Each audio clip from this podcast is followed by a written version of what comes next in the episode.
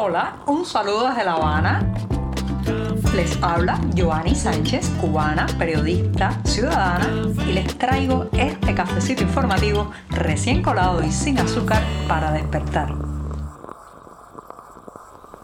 Los saludo desde la capital cubana, que este viernes ha amanecido también pues soleado, pero invernal, con la gente con sus abrigos, sus chaquetas, sus botas de invierno en las calles. Yo estoy aquí con el café ya servido, recién colado, también celebrando el quinto aniversario de este podcast que estoy haciéndole un pequeño homenaje al programa durante todo este mes de diciembre. Así que no será una sección este 8 de diciembre de 2023, pero antes de soplar las velitas voy a tomarme un buchito de café amargo.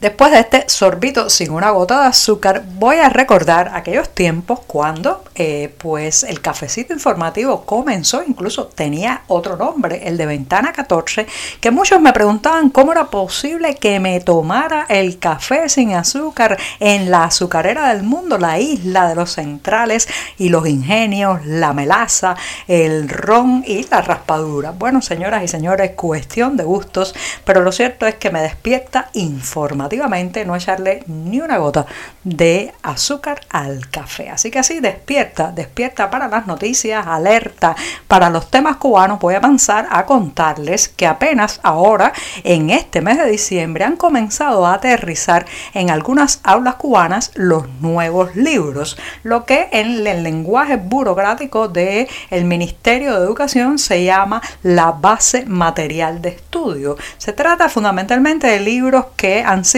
impresos eh, en los últimos años un nuevo material escolar que se eh, difundió a bombo y platillo en los medios oficiales como el tercer perfeccionamiento, o sea, un intento de actualización eh, de todo el material docente en la educación cubana. Se suponía que esos libros iban a estar desde septiembre en que comenzó el nuevo curso en las aulas, pero no, solo han llegado algunos, muy pocos y en algunos grados, otros no, a las escuelas de esta isla. Además, vienen con una serie de advertencias porque se supone que son libros que van a tener que permanecer años y años circulando entre los estudiantes, entonces hay una serie de normativas que se puede hacer con ellos, que no se puede hacer. Y claro, cuando uno oye estas noticias de que solo en diciembre llegaron los libros de este curso que comenzó ya hace tres meses, se pregunta cómo han estado estudiando estos jóvenes y estos niños, por qué puede eh, alabarse y pavonearse un, un gobierno de tener una educación de altura y de calidad cuando ni siquiera hay libros de texto. Señoras y señores, se han estado, eh, digamos, los estudiantes guiando muchas veces por los libros que sus padres compran en el mercado negro, importan algunos, apoyan otros. También, bueno, pues eh, fotocopiando los pocos libros que hay, o sea, depende del esfuerzo de la familia y los recursos de la familia, también el acceso a esa base material de estudio. Y por otro lado, bueno, pues ya saben que el régimen nunca va a reconocer el descalabro, el deterioro, el abismo en que se encuentra la educación en Cuba, porque ese ha sido uno no solamente de sus joyas de la corona de la propaganda, sino una de las justificaciones para eh, hacernos creer que en aras de dar, entregar muchos de nuestros derechos ciudadanos, nos van a devolver a cambio una educación gratuita, universal y de calidad, cuando todos sabemos lo que realmente ocurre en las aulas cubanas.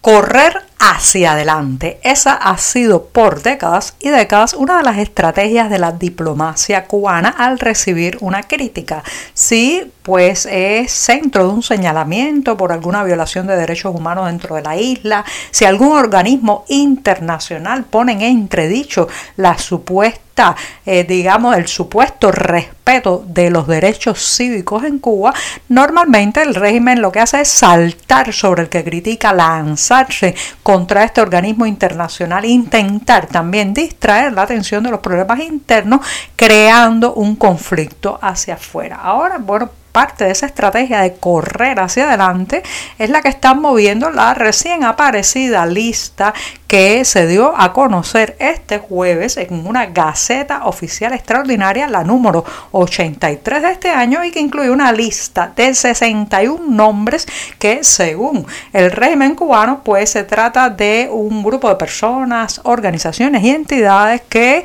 califica a la manera de terroristas. Como escuchan, estas son palabras mayores terroristas. Así ha etiquetado a estas personas y a estas organizaciones en la Gaceta Oficial Extraordinaria de este jueves. Según esta Gaceta, pues se trata de personas que ejecutan acciones contra la seguridad del Estado y además advierte que en, en muchos casos pues estimulan, financian y ejecutan hechos de sabotaje. Así, en, blanco y negro ha dejado estas acusaciones y entre los mencionados por esta resolución destacan activistas al estilo de Eliezer Ávila Sicilia, también hay influencers como Liu Santiesteban, eh, está el conocido como paparazzi cubano, eh, Alex Otaola, también la Fundación Nacional Cubano-Americana aparece en esta relación de supuesto terroristas según La Habana. Cuando uno desmenuza esta gaceta y se pregunta qué viene esto ahora y esto,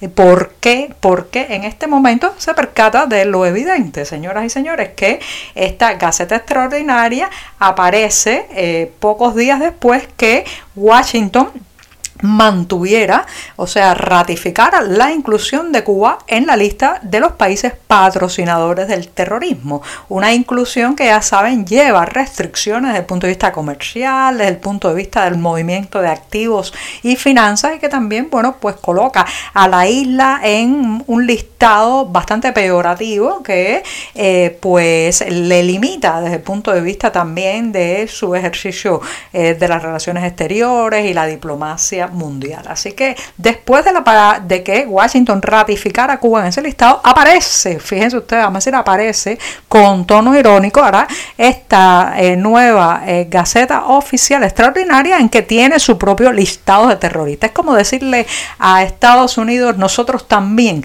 tenemos en búsqueda y captura, porque eso sí, la mayoría de los allí mencionados viven en territorio estadounidense, tenemos en búsqueda y captura a estas personas y a estas organizaciones. Esto, señoras y señores, es una pataleta de La Habana, una pataleta, un intento de desviar la atención, crear una cortina de humo y tratar de tener una carta de negociación con Estados Unidos y la Casa Blanca. ¿Les va a funcionar? Eh, esta vez la estrategia de correr hacia adelante y tirarse sobre el crítico tendrá resultado, quién sabe, pero la verdad es que eh, la noticia ha tenido poco revuelo o ha causado poco revuelo dentro de Cuba, donde ya estamos acostumbrados a, a toda esta gritería y esta crispación constante de la diplomacia y la política cubana. Los nuevos datos publicados sobre la importación de carne de pollo desde Estados Unidos a Cuba dan muestra de la debacle financiera de esta isla.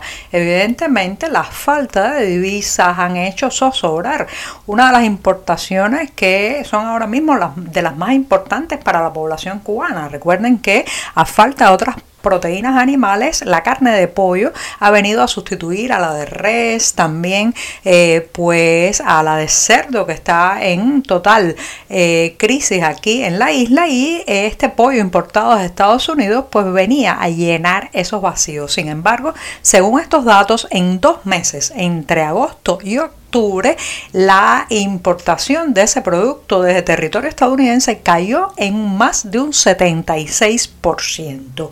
Incluso en el mes de octubre el kilogramo de pollo tocó un techo de precio y pasó a costar 1.30 dólares el kilo, lo cual hizo claro que La Habana no pudiera acceder a grandes compras debido a la falta de liquidez de la isla. Eso, señoras y señores, se traduce en un hueco, un orificio, una zona vacía que se queda en el plato de miles y miles de familias cubanas porque no podrán llenar la ausencia de esa proteína animal con otro producto similar y mucho menos local.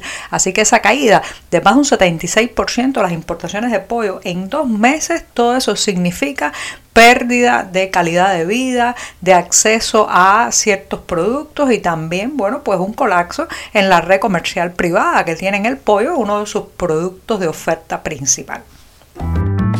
El programa de viernes se termina y toda la semana informativa también llega a su final en este podcast que voy a despedir con una recomendación para quienes estén hasta el próximo 10 de diciembre en la ciudad de Miami, Estados Unidos. Allí una exposición reúne una serie de obras del artista cubano Luis Manuel Otero Alcántara, prisionero político en las cárceles cubanas, con el título Patria y Vida, el arte prohibido, pues esta muestra promete un acercamiento a la creación, el espíritu libre y también la injusticia que se ha cernido sobre Otero Alcántara. Y con esto les recomiendo que busquen los detalles de la sala de exposición, los horarios en la cartelera del diario digital 14 y medio. Y me despido hasta el próximo lunes, deseándoles que tengan un sábado y un domingo felices en este último mes del año. Muchas gracias.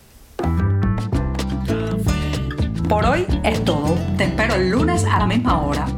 Síguenos en 14medio.com. También estamos en Facebook, Twitter, Instagram y en tu WhatsApp.